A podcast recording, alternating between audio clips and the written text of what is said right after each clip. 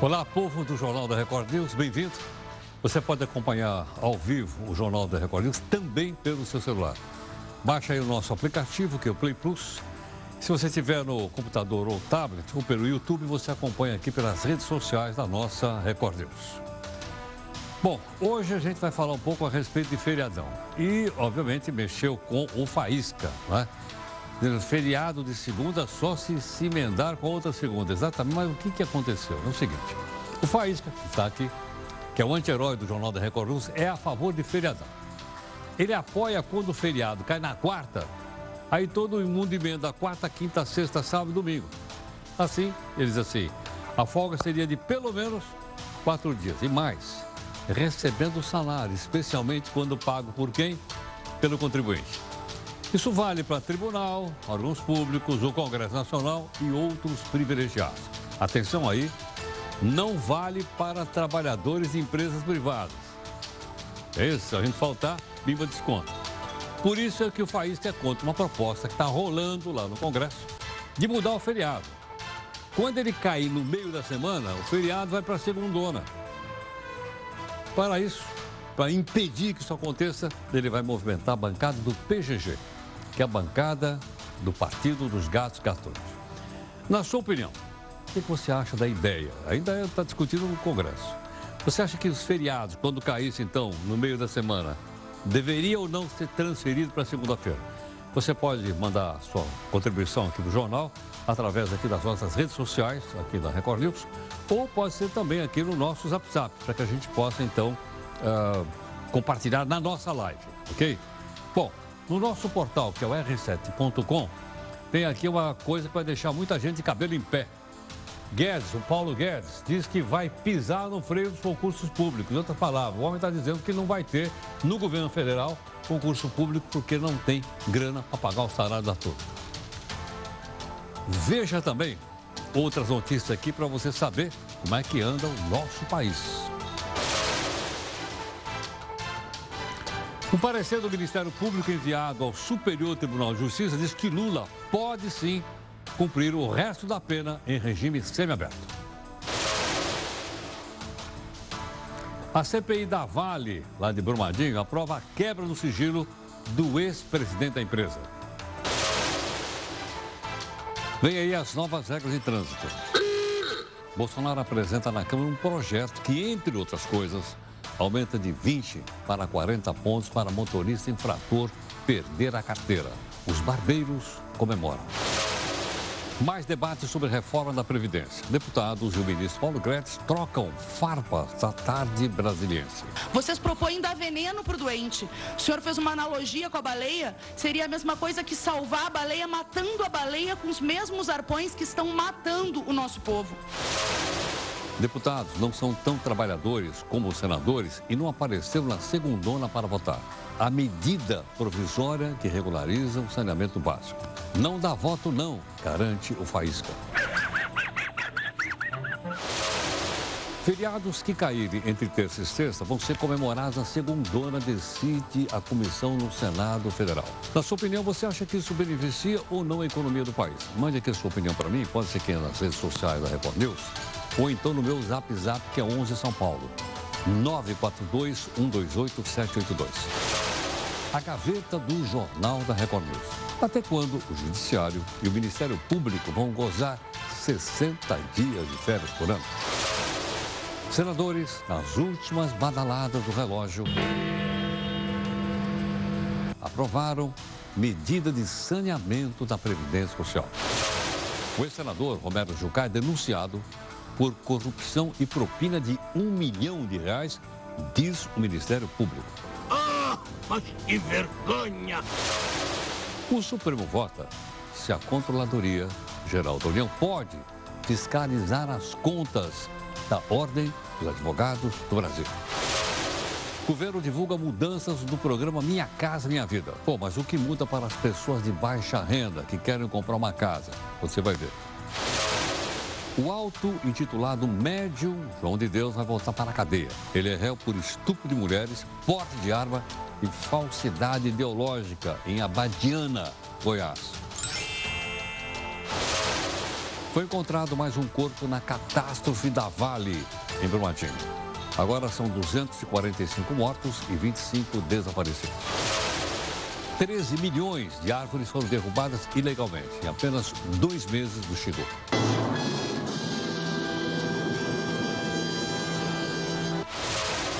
Veja aí a nossa imagem do dia. É o frio que bate às portas de Santa Catarina. Não adianta bater, eu não deixo você entrar. Esse é o Jornal da Record News, que está em multiplataforma há pelo menos um ano. Por meio delas, você pode participar aqui das nossas lives e pode também cobrar da gente busca de isenção e busca de interesse público.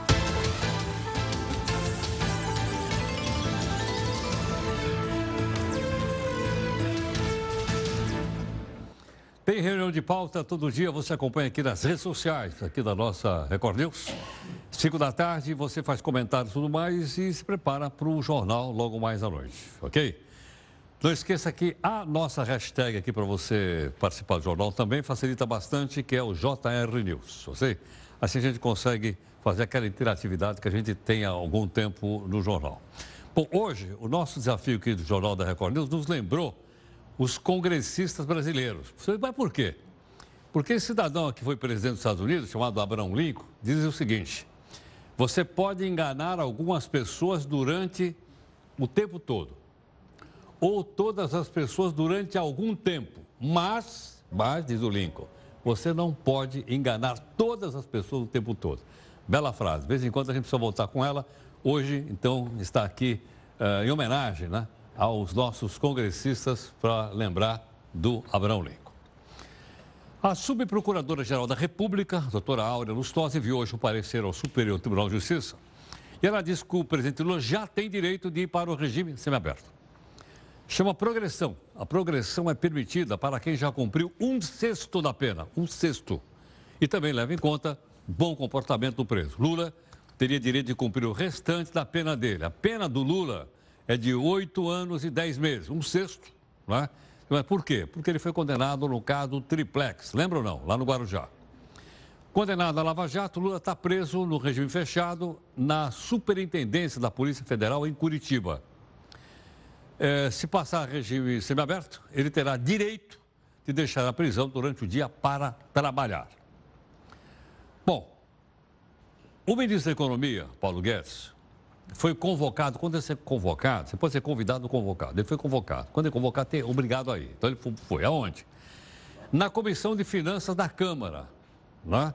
para responder questões dos deputados sobre a Previdência ou a reforma da Previdência. Bom, eles se reuniram a tarde inteira, acabou agora um pouquinho. Nós estamos acompanhando aí, acho que faltavam uns 10 minutos para 9, acabou. Mas, só para você ter uma ideia do que se passou hoje lá, o Paulo Guedes começou fazendo uma analogia aqui do Brasil, exatamente no mundo animal. O Brasil já foi um país que por décadas cresceu 7,3%, depois caiu no final do regime militar, já estava caindo para 5%, depois caímos para 2 e pouco com a hiperinflação, e nos últimos oito anos estamos crescendo meio por cento.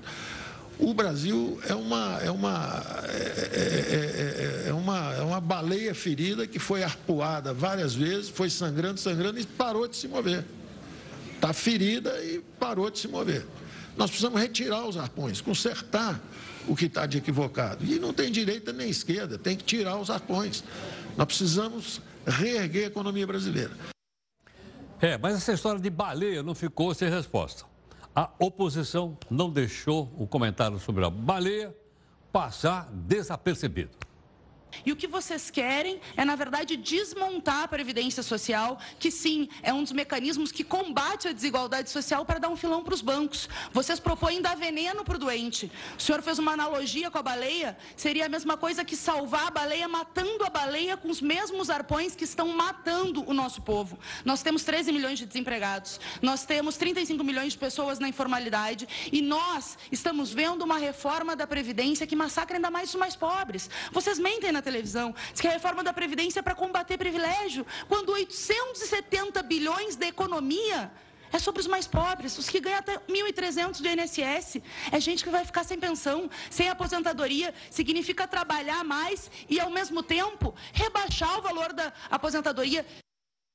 Bom, passado o episódio das baleias, o Paulo Guedes, como você sabe, a gente já mostrou aqui para você, já visitou lá o Congresso várias vezes para debater lá com os deputados. Ele costuma dizer o seguinte: depois das seis da tarde a baixaria começa, mas dessa vez não precisa nem chegar às seis da tarde. Por quê? Porque as discussões começaram às cinco da tarde, quando o Guedes citou o PT entre os opositores. Só que o pessoal da oposição que estava lá reagiu, dá uma olhada. O Brasil está indo muito bem, se recuperou bem. O PT acha que houve uma injustiça muito grande. Ele quer aumentar, triplicar a aposentadoria de todo mundo.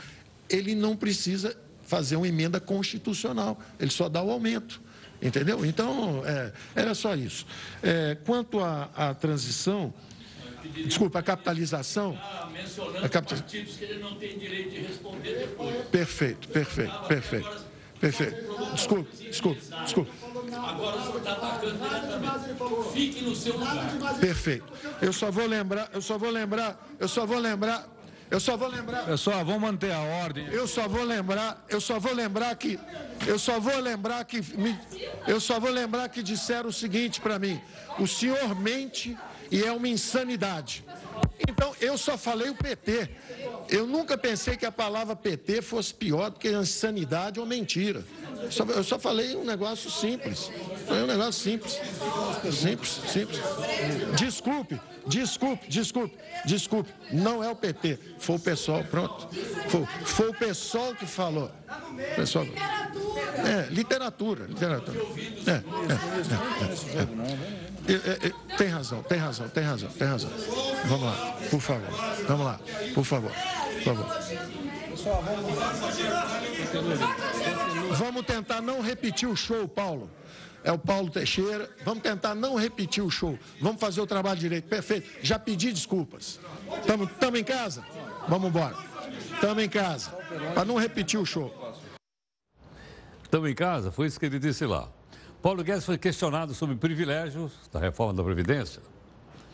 E ele foi bem específico. Mas pode ter certeza.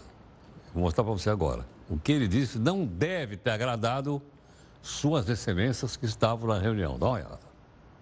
O que eu entendo por privilégio? Eu vou ser específico.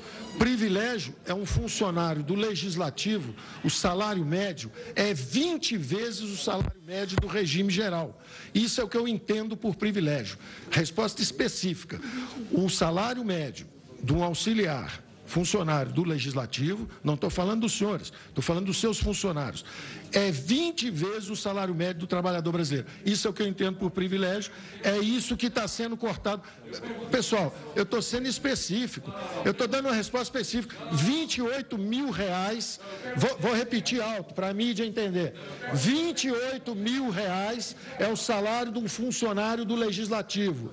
1.300 reais é o salário de um, de um aposentado do INSS. Isso é que eu entendo por privilégio. Esse é um privilégio. A perguntou qual era o privilégio. Eu estou dizendo qual é o privilégio. Não, no privilégio. Privilégios. Privilégios. Privilégios no regime geral tem também. Por exemplo, os senhores políticos vão se aposentar com 5.800, que vai ser o teto, igual todo mundo. Esse privilégio vai embora também. Vocês estão no regime geral. Respondi então nos dois sistemas. Bom, tá aí. Diferença, então, 28 mil reais de salário contra 1.300. Mas a coisa não ficou por aí, não. A deputada Alice Portugal, do PC do B da Bahia, deu uma prensa no, no ministro, dizendo que ele ajudou a irmã dele, que é vice-presidente da Associação das Universidades Particulares, com o contingenciamento das verbas para as universidades públicas. Bom, o Guedes reagiu. Minha irmã está há 20 anos nisso, há 30 anos nisso.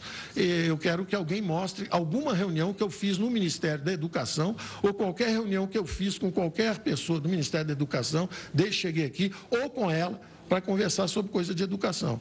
Então, é, é, é, é você pegar uma pessoa que trabalha a vida toda num setor, a família gosta disso, Isso não pode ser crime. Agora, vão e peguem alguma coisa, algum relacionamento meu com ela. É absurdo isso. Só existe na imaginação dos senhores.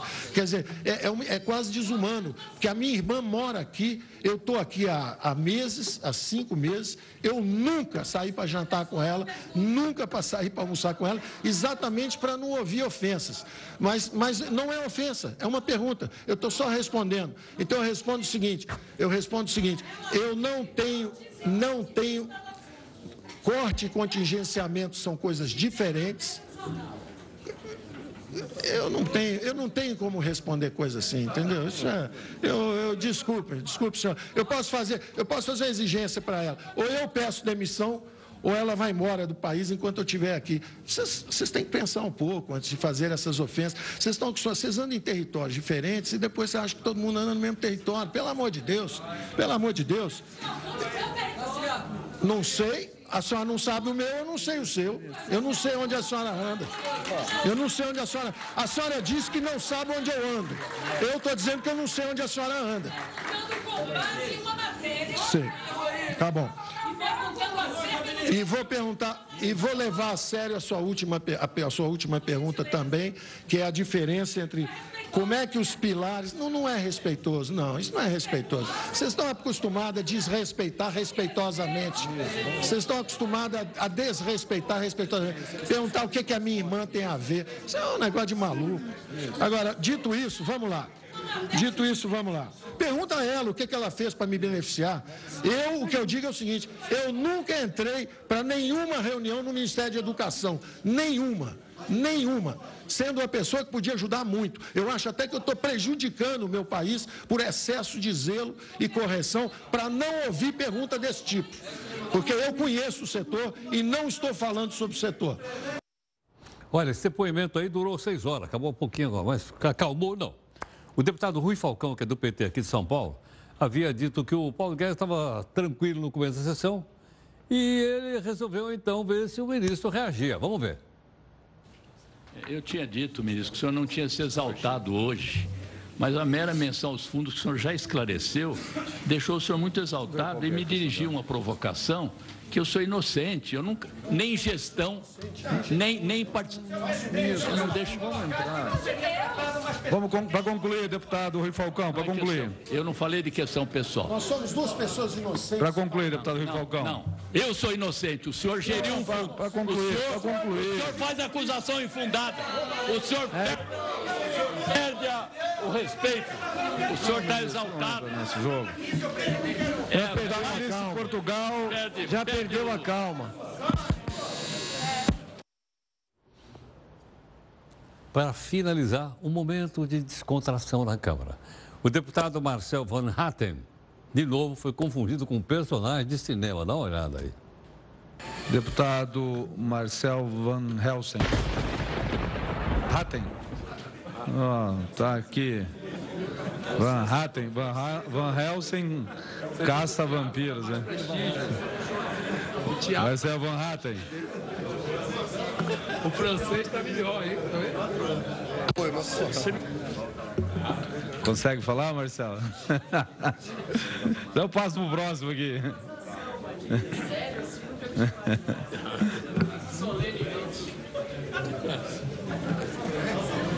Esse, part... Esse Partido Novo podia ter um José da Silva, né? Pois é, né? Partido Novo podia contribuir com o José da Silva. Aqui o Alex não falou sobre o nome dele aqui, é pior ainda. Deputado Evair de Mello. Pois é, como você viu aí, ele foi confundido com caça-vampiro. O Temer está lá, quer dizer, há outros vampiros também soltos por lá. Então, como você viu aí, as coisas ficaram mais ou menos uh, tranquilas depois disso. Nessa edição que você viu aí, do Felipe. Eu até estava brincando, puxa, ficou boa essa edição. Nem parece que foi o Felipe que fez. Claro que foi. O presidente Jair Bolsonaro apresentou hoje na Câmara um projeto de lei para alterar as regras da Carteira Nacional de Habilitação, ok? Vamos mostrar então aqui para você algumas dessas regras, para a gente poder entender. Olha lá, é projeto isso aqui, hein? Não é para funcionar agora, não. Então ele propõe validade, passar de 5 para 10 anos, a renovação da carteira. Idosos, meu caso, passar de dois e meio para cinco anos para renovar a carteira. Suspensão, quando você estoura lá o ponto, em vez de 20 pontos como é hoje, ele iria para 40 pontos, para a pessoa perder a carteira. Fim do exame toxicológico também para motoristas profissionais. Então, essas são algumas propostas. Estão no Congresso, para discutir, pode mudar, pode não mudar, etc, etc. Mas nós temos uma pergunta a fazer, que é o seguinte. Isso pode ou não melhorar a qualidade do trânsito? Pode ou não aumentar o número de acidentes? Vou fazer essa pergunta, logicamente, para um especialista de trânsito que está gentilmente aqui conosco, que é o Márcio de Andrade. Márcio, boa noite, obrigado por atender aqui o Jornal da Record News. Márcio. Boa noite. Márcio, que avaliação você faz dessa proposta que ainda está no Congresso, logicamente, mas esses aí seriam, vamos dizer assim, os pontos principais. Que avaliação você tem sobre elas? Bom, o código certamente tem que passar por mudanças. Ele já tem 20 anos, né? E precisa realmente de, de umas adequações. A questão da, do aumento da validade da habilitação, né, que vai, de, vai até o, de 5 para 10 anos, se pegarmos lá atrás, em 1891 a 1994, a, a PGU, que era o Prontuário Geral Único, ele valia 20 anos. Né? Então teve uma redução e depois agora teve um aumento. E a questão da pontuação, a questão da, da validade para as pessoas com, um, dentro da categoria de idosos também, isso tudo faz com que é, tenha um pouco mais de, de, zelo e cuidado quando se tem um, um, um trânsito hoje e a, e, a, e a, logística de trânsito hoje é bem diferente de 20 anos atrás, de 40 anos atrás.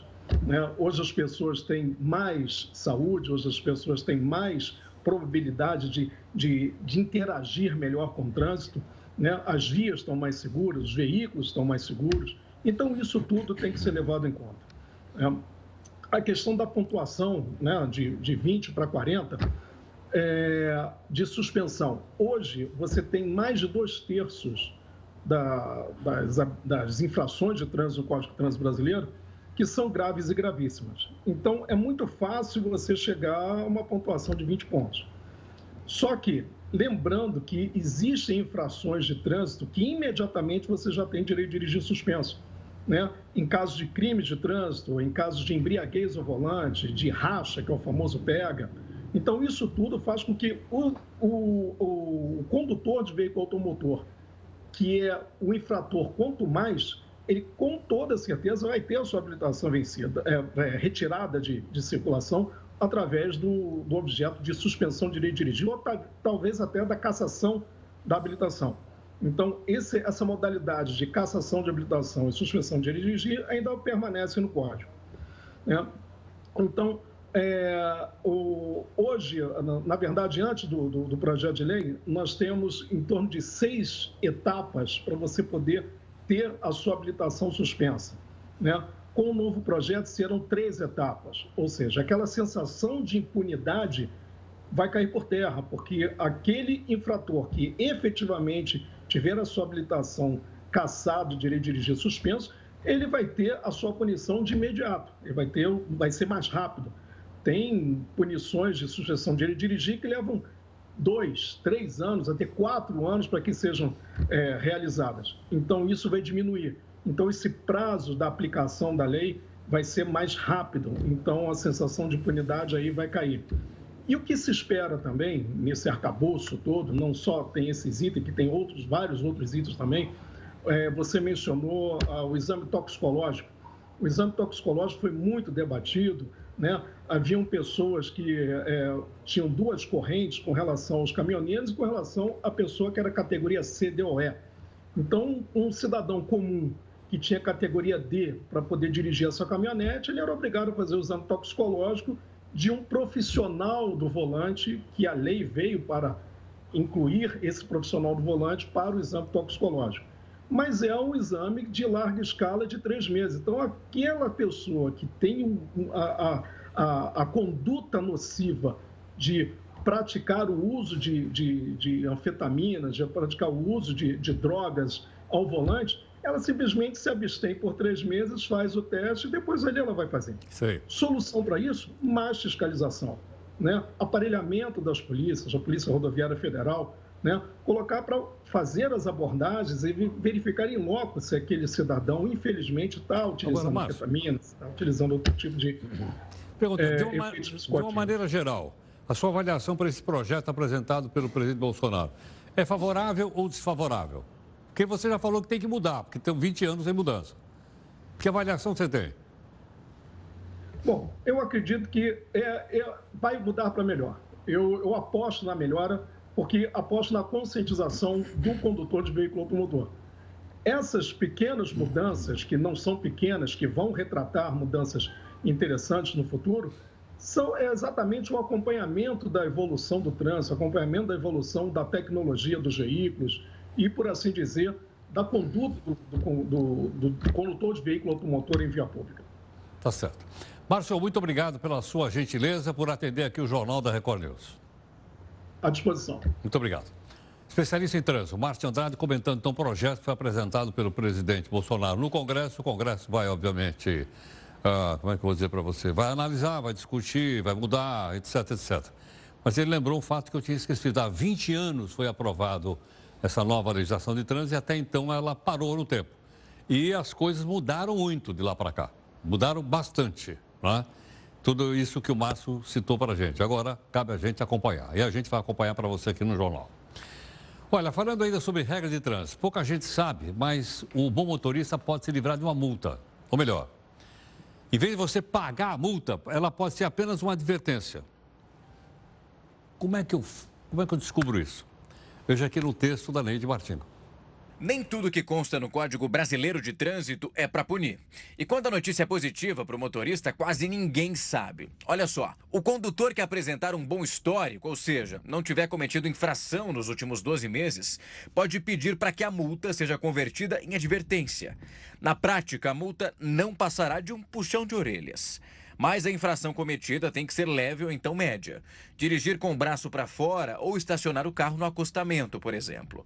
A grande vantagem é que o condutor não terá que pagar pela multa. O valor hoje fica entre 88 reais e 130 reais. Os três ou quatro pontos, dependendo do grau da infração, também não irão para o pontuário. A ideia é educar antes de punir o motorista que dá exemplo no tráfego caótico do dia a dia. A questão das autuações e a solicitação da transferência de uma autuação por advertência por escrito, ela de fato é edificada assim na legislação, tá? Artigo 267 do CTB, ele estabelece que todo condutor que não for reincidente nessa autuação e essa autuação for leve ou média, ele tem o direito de solicitar a advertência por escrito. Portanto, é sim um direito de todo condutor. O que nós vemos é que as pessoas é, desacreditaram dessa advertência por escrito. De fato, poucas pessoas solicitam, mas eu observo que é em razão de não conhecimento, de não ter obtido outras decisões, de não ver outros precedentes de condutores que solicitaram e obtiveram a decisão favorável. Uh, o que a gente observa como especialista na área de trânsito é que os condutores eles têm uma dificuldade de entender onde solicitar, quem é o órgão, quem é a autoridade competente para tanto, tá? Então, é, às vezes o condutor envia uma solicitação de, trans, de advertência por escrito num órgão que não é competente para ser julgado. Ele não vai ser julgado, ele não vai ter resposta. A grande dúvida agora é como conseguir o benefício? O pedido tem que ser enviado ao órgão de trânsito que fez a notificação. Bom, espero que tenha ficado claro para você, se for o seu caso, né? Em vez de você pagar a multa e você solicitar essa ser é, divertido apenas por escrito. Bom, vamos aqui para a nossa primeira live. Você acompanha aqui nas redes sociais da nossa Record News. Vamos lá.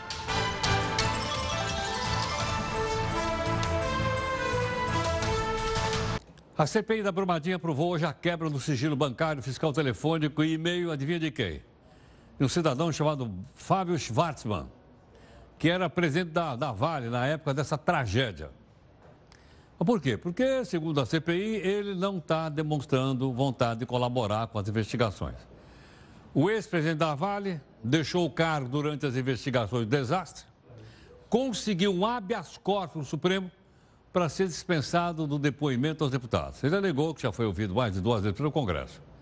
O crime ambiental pela Vale, vou atualizar o número. Número hoje: 245 pessoas morreram, 25 continuam desaparecidos. Esse é o, vamos dizer assim, aquilo que a Vale né, deixou de herança lá em Brumadinho.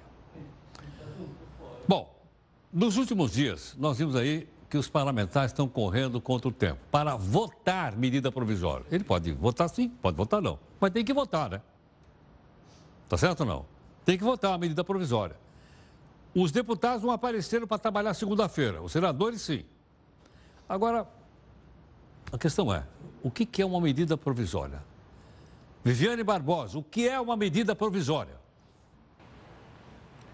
Olá, Heródoto. O processo de criação de leis é bastante complexo, mas no caso das medidas provisórias, as coisas ficam um pouco mais fáceis.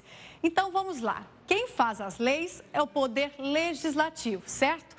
Mas quando o assunto é urgente e precisa ser resolvido imediatamente, o presidente da República pode editar uma medida provisória. Ou seja, para esse tipo de medida, o Poder Executivo assume o papel do Poder Legislativo. Quando isso acontece, a MP passa a ter a mesma força que uma lei e entra em vigor imediatamente. Os deputados e senadores têm até 60 dias para analisar e votar a medida. Mas a Constituição garante que, se for necessário, ele pode valer por até 120 dias para virar lei em definitivo. É aí que tudo pode acontecer.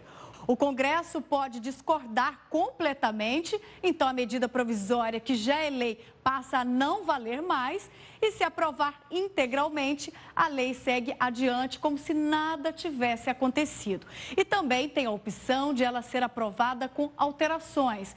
Nesse caso, quando for votada pelo Congresso, a medida sofre modificações. Depois de passar pelo Congresso e pelo Senado, a lei já pode ser publicada oficialmente. Foi o que aconteceu com a medida provisória votada ontem sobre fraudes no INSS.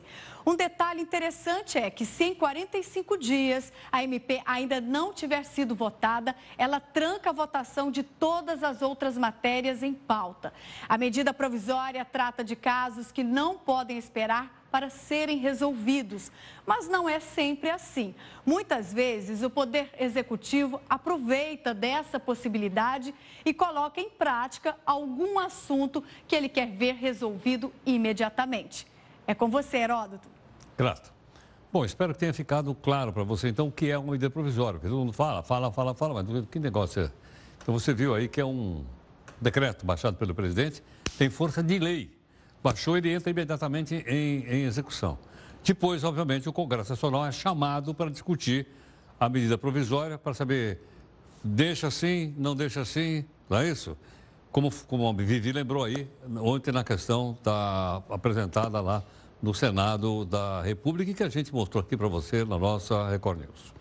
Bom, nas nossas redes sociais, você participa da nossa segunda live. Vamos lá.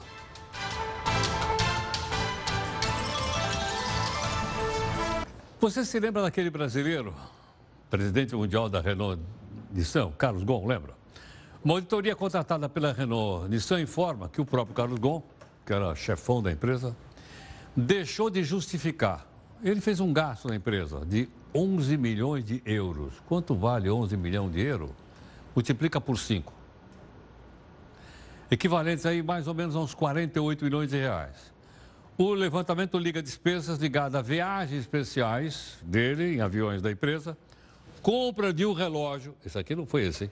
marcas de luxo, ida ao Festival de Cinema em Cannes, na França, tudo com a grana da empresa. Portanto, o pessoal né, ficou bastante bravo. E ele ficou preso no Japão, tá lembrado ou não? Ficou preso desde novembro. No Japão é o seguinte, o cara, olha só, presidente mundial de, de, de duas, de duas multinacionais, três multinacionais. A hora que ele desceu no aeroporto foi preso pela polícia do Japão. Ficou um tempão preso lá. E está respondendo o processo, inclusive, no próprio Japão. Pode pegar uma grana pesada. O negócio do Japão funciona. Ah, detalhe, o Japão não tem essa história de progressão de pena, não. O cara se pegar 10 anos, vai ficar 10 anos atrás das grades. Bom, Nós temos mais uma informação para dar para você, que é uma mudança aqui da, do, do seu sistema, do Minha Casa Minha Vida. Vamos fazer o seguinte, a gente vai mostrar isso para você daqui a pouco. Antes, nós temos aqui mais uma live com os nossos eh, amigos aqui do Jornal da Record News nas redes sociais da Record News. Vamos lá.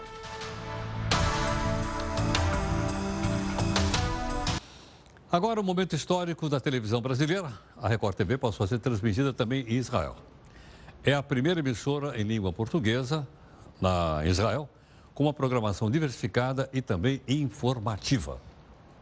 No café brasileiro mais famoso de Tel Aviv, entre um pão de queijo e um cafezinho passado na hora, do jeito que o brasileiro e o israelense gostam, o assunto do dia era a chegada da Record TV em Israel. Vai juntar com certeza muito mais as culturas. Eu conheço muito israelense que aprendeu a falar espanhol com telenovela, então eu acho que eles também aprenderiam a falar português. O dono do lugar, Marcelo, é de Recife. Mudou-se com a família para Tel Aviv há dois anos. E desde então o pernambucano sentia falta de um canal brasileiro em Israel. Eu acho algo fenomenal. Eu estou muito feliz com isso, para ver notícias. Nós temos famílias, família no Brasil e poder assistir às notícias, acompanhar o que está acontecendo no Brasil daqui, vai ser para a gente uma felicidade. Esse é o Vale do Elá, onde há 3 mil anos Davi lutou contra Golias. Essa é uma das paisagens mais marcantes aqui de Israel. Mas além da importância histórica, este é um dos melhores locais aqui do país para recepção e transmissão de sinais de televisão do mundo inteiro. Por isso aquelas antenas enormes ali atrás. E é a partir de agora que dali o sinal da Record TV também será transmitido para todo Israel. Agora o Brasil já é um país importante, um país que justifica ter um canal na sua língua aqui tá? Que nem você tem canal russo, canal de outros países, né? Quer dizer, o Brasil hoje chegou a um nível que merece isso. Então, eu acho que a Record TV está nesse, tá nesse contexto. Para o embaixador de Israel no Brasil, a Record TV em Israel vai estimular os investimentos de empresários israelenses no nosso país. Esse novo canal, essa nova linha vai ser uma coisa incrível. Eu acho que vai aproximar mais a coisas verdadeiras que, que estão acontecendo em Israel e no Brasil. Em Tel Aviv, o evento de inauguração da Record TV, em parceria com a operadora Hot, teve tapete vermelho. Políticos, atletas e personalidades israelenses e brasileiras foram prestigiar a estreia da única TV 100% brasileira fazendo história nas telecomunicações de Israel. Marcelo Cardoso, CEO da Record TV Internacional, foi o anfitrião do evento. Ele deu início às transmissões. Agora é oficial. A Record TV já faz parte das opções de canais de televisão aqui em Israel.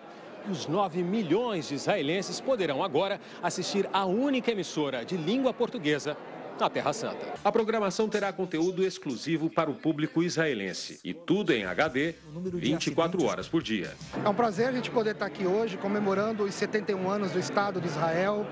A Record inaugurando a primeira emissora brasileira em língua portuguesa a estar na Terra Santa. Que é coisa melhor que isso, né? E nós nos firmamos como a, também a emissora brasileira de maior cobertura mundial, inaugurando agora em Israel.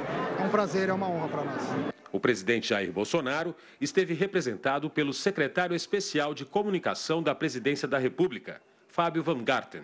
Ele falou sobre a importância da chegada de uma emissora brasileira a Israel. A noite de hoje é um marco muito grande por lançar o sinal em Israel, o berço de todas as religiões, é um país que emana fé, um país que emana religiosidade. Lucinha Lins uma das atrizes mais experientes do Brasil e estrela de tantas novelas da Record TV, estava emocionada. As pessoas na rua falaram comigo de uma maneira tão carinhosa. É, eu, já chorei nessa terra, acho que ainda vou chorar mais. Eu estou no berço do mundo. É muito. Tudo isso é muito. Não posso continuar falando, não dá. Não dá, desculpe. A apresentadora Ana Hickman, que é uma apaixonada por Israel, disse que a Record TV por aqui é o que faltava para os israelenses também se apaixonarem pelo Brasil. Os brasileiros eles têm uma, uma imagem muito da Terra Santa, da parte de religiosidade. Sim, tem isso e muito mais. Apesar de ser um país pequeno, de extensão geográfica, ele é muito grande de tudo, de tecnologia, de cultura, de sabores, de cores. E eu acho que nesse ponto, Brasil e Israel combinam muito. Entre as surpresas preparadas para a estreia da Record TV em Israel está a exibição do grande sucesso da dramaturgia brasileira a novela Os Dez Mandamentos, que estreia em setembro, legendada em hebraico. Olha, mais uma informação importante. O governo propõe que o programa, conhecido como Minha Casa Minha Vida, seja dividido em duas partes diferentes. Uma, uma delas vai ser destinada a famílias com baixíssima renda. Quando o pessoal tiver renda muito baixa, ele teria um financiamento feito pelo governo em 100%. O outro seria destinado às famílias de baixa e média renda. Então, por exemplo, ah, algumas características que foi divulgado hoje lá em Brasília. Antes é o seguinte, ele estava aberto então para as famílias que ganhavam até 9 mil reais. Agora está aberto para famílias de até sete salários mínimos, portanto, de, eu vou arredondar para 7 mil reais. Portanto, são pessoas que teriam condições ah, econômicas ah, mais frágeis até um salário mínimo considerado situação de emergência. Então, todas as moradias seriam totalmente financiadas pelo governo. Mas é o pessoal que, viveria, que vive no Brasil com até um salário mínimo. É outra proposta que está sendo colocada lá. Incentivos à chamada baixa e média renda, ou seja, a pessoa moraria em um determinado imóvel, aquilo que ela pagasse como aluguel faria uma poupança e depois, ou ela poderia optar por dar isso de entrada para comprar um imóvel, ou então né, tentar num outro imóvel. Mas o, o, pagamento ficaria, portanto, preso uma poupança para ser é, beneficiada da pessoa que precisa de uma moradia no país. Se isso é bom, se não é bom, se essa mudança funciona ou não, quem está gentilmente conosco aqui, professor Nabil Bonduque, que é professor de planejamento urbano da FAO, que é a Faculdade de Arquitetura e Urbanismo aqui em São Paulo. Nabil, muito obrigado pela gentileza. Bem-vindo aqui no Jornal. Muito obrigado. Grato. Nabil. Prazer estar com você de novo. Eu, eu que agradeço. Estão mexendo então agora no programa Minha Casa Minha Vida. Que avaliação você faz disso aí, Nabil? Olha, eu acho que é perigoso mexer num programa que deu certo no que diz respeito à questão de financiamento. Ele tem problemas, né? Por exemplo, Minha Casa Minha Vida em muitas cidades foi construído na periferia das cidades, né? conjuntos que não têm aquela inserção urbana necessária. Então, isso era importante mexer. Agora, no que respeita à questão de, de financiamento, ele estava dividido em três uh, níveis, né? O, a chamada faixa 1, depois o governo criou a faixa 1,5, faixa 2 e faixa 3. A faixa 1 era totalmente financiada pelo governo, subsídio né, mas dava propriedade para as pessoas. Até R$ 1.600, que é um salário mínimo e meio, pelo que eu estou vendo agora, vai baixar para um salário. Um salário. Né? Portanto, quem está na faixa de um até um e meio também não tem condições de pagar um financiamento habitacional ou um aluguel. Então, essas faixas deveriam ser inteiramente subsidiadas. E depois, as demais faixas eram financiadas pelo FGTS. Fundo de garantia. Fundo de garantia. E eu estou vendo uma coisa que eu acho que é gravíssima. Qual é? Que é o fundo de garantia, o governo quer liberar para consumo. É, o fundo de garantia deveria ser dedicado à produção de um grande programa habitacional para produzir habitação financiada. Pode ser como era na faixa 1,5 ou na faixa 2, uma parte subsídio uma parte financiamento.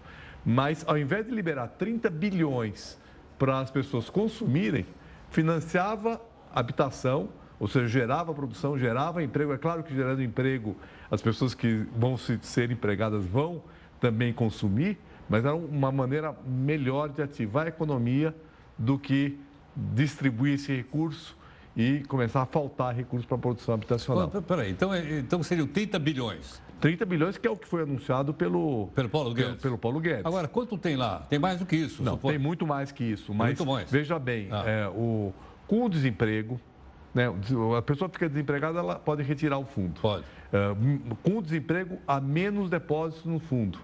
E o fundo de garantia, ele é um fundo que está hoje bem, mas que muitos projetam que a médio prazo ele poderá faltar recursos para o investimento habitacional. Então, eu acho que não deveríamos uh, perder esse recurso e mantê-lo no financiamento habitacional, porque dessa maneira ele poderá financiar é, habitação a retorno, o retorno realimenta o fundo e dessa maneira a economia gira. Né? É, eu acho que há Porque uma... o governo está querendo liberar o quê? Aquelas contas inativas, né? Não, agora estão falando em liberar, inclusive, de contas ativas. Contas ativas. É, o que, o que foi. A inativa foi liberada no Foi. governo do, Do Temer. né, do Temer. Do Temer, é né? verdade. E, e agora na nativa. Então eu, eu vejo com uma certa preocupação né, essa. ah, e também há uma outra uma tendência de melhorar a remuneração do fundo de garantia. É, ele é baixa realmente, mas ele é baixo. 3% ao ano. 3% ao ano, né, de juros. É muito pouco, hein? É pouco. menos do que a inflação. É menos que a inflação. É menos que a Se você inflação. deixar o Não, dinheiro é lá, também 3% você- mais o TR, né? Mais a TR, mais Não, a TR. mas aí, se a inflação for 4,5 pontos, você está perdendo, já, perdeu. Já, já perdeu. Já perdeu. Agora, por outro lado, é um grande fundo de financiamento para a política urbana, política habitacional. Agora, eu- é- é- é- essa proposta é uma proposta que vai para uma espécie de uma locação, né?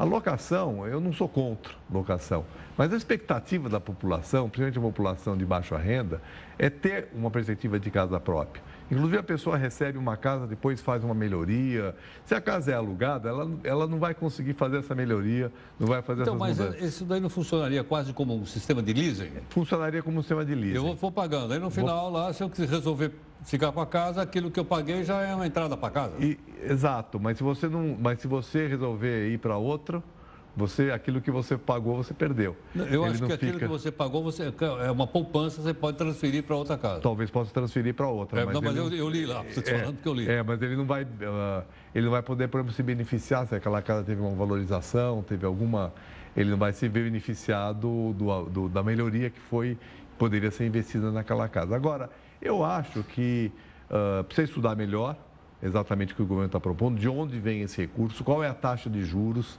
que está sendo proposta. E outra coisa, é, muitas famílias de renda baixa não conseguem ter comprovação de renda, porque tem uma renda informal, tem uma renda que é intermitente. Esses, esses problemas são problemas que estão muito presentes na habitação de interesse social.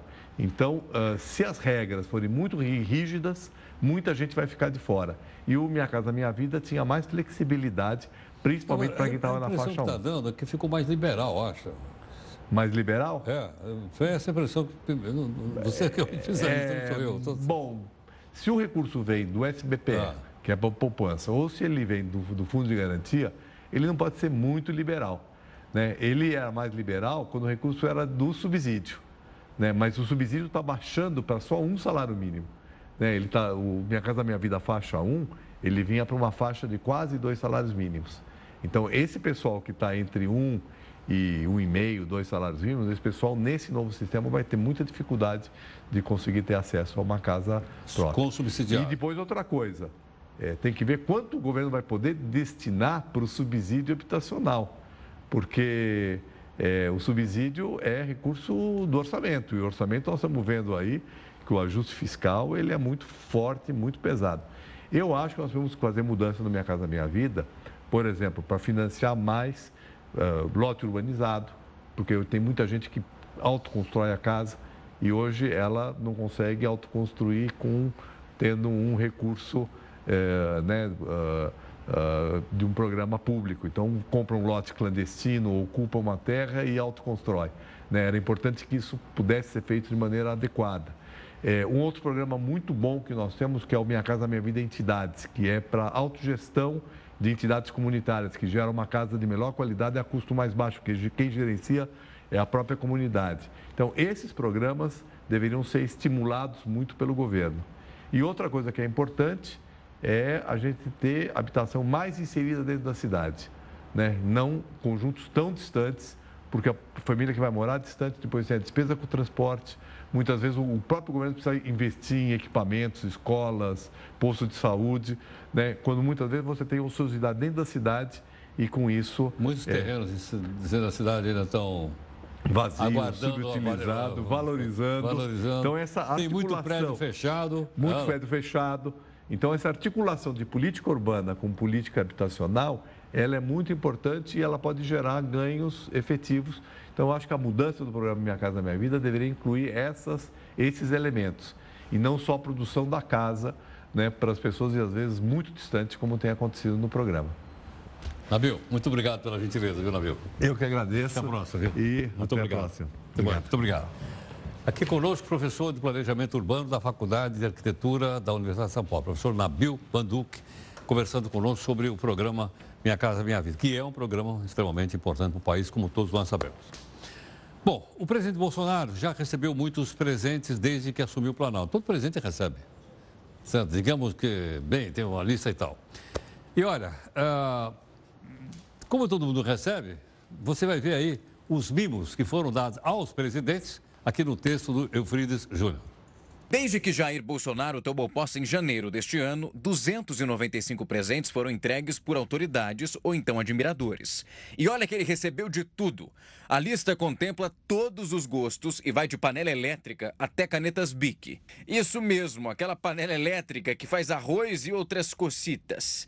E também as canetas Bic que viraram sinônimo de influência de poder em Brasília. A lista tem outros itens, assim interessantes para um presidente da República: liquidificador, baralho, mochila, quadros e até uniformes de futebol. Entre os presentes, o que chama atenção é o que foi dado pelo governador de São Paulo, João Dória: dois baralhos e um canivete suíço. E o presidente do Paraguai também inovou e entregou para o Bolsonaro uma rede de dormir.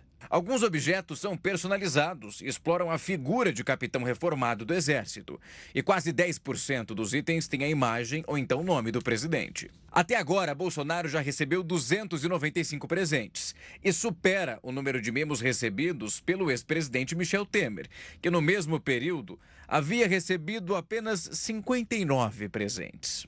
Os presentes recebidos pelo chefe do executivo estão armazenados no Palácio da Alvorada. Não há custo de aluguel e a manutenção é feita pelos próprios servidores da presidência. Mas nada se compara aos recebidos pelo ex-presidente Lula, que acumulou ao longo de oito anos de mandatos mais de 9 mil objetos. O caso até foi alvo da Operação Lava Jato por acusação de lavagem de dinheiro. Os pagamentos teriam sido feitos pela empreiteira OAS, a transportadora Graneiro, para armazenar itens do acervo pessoal em um galpão e também lá no sítio de Atibaia. No ano passado, o Planalto abriu uma investigação para identificar o paradeiro de 712 itens registrados no acervo da presidência e que teriam sumido durante os governos do PT.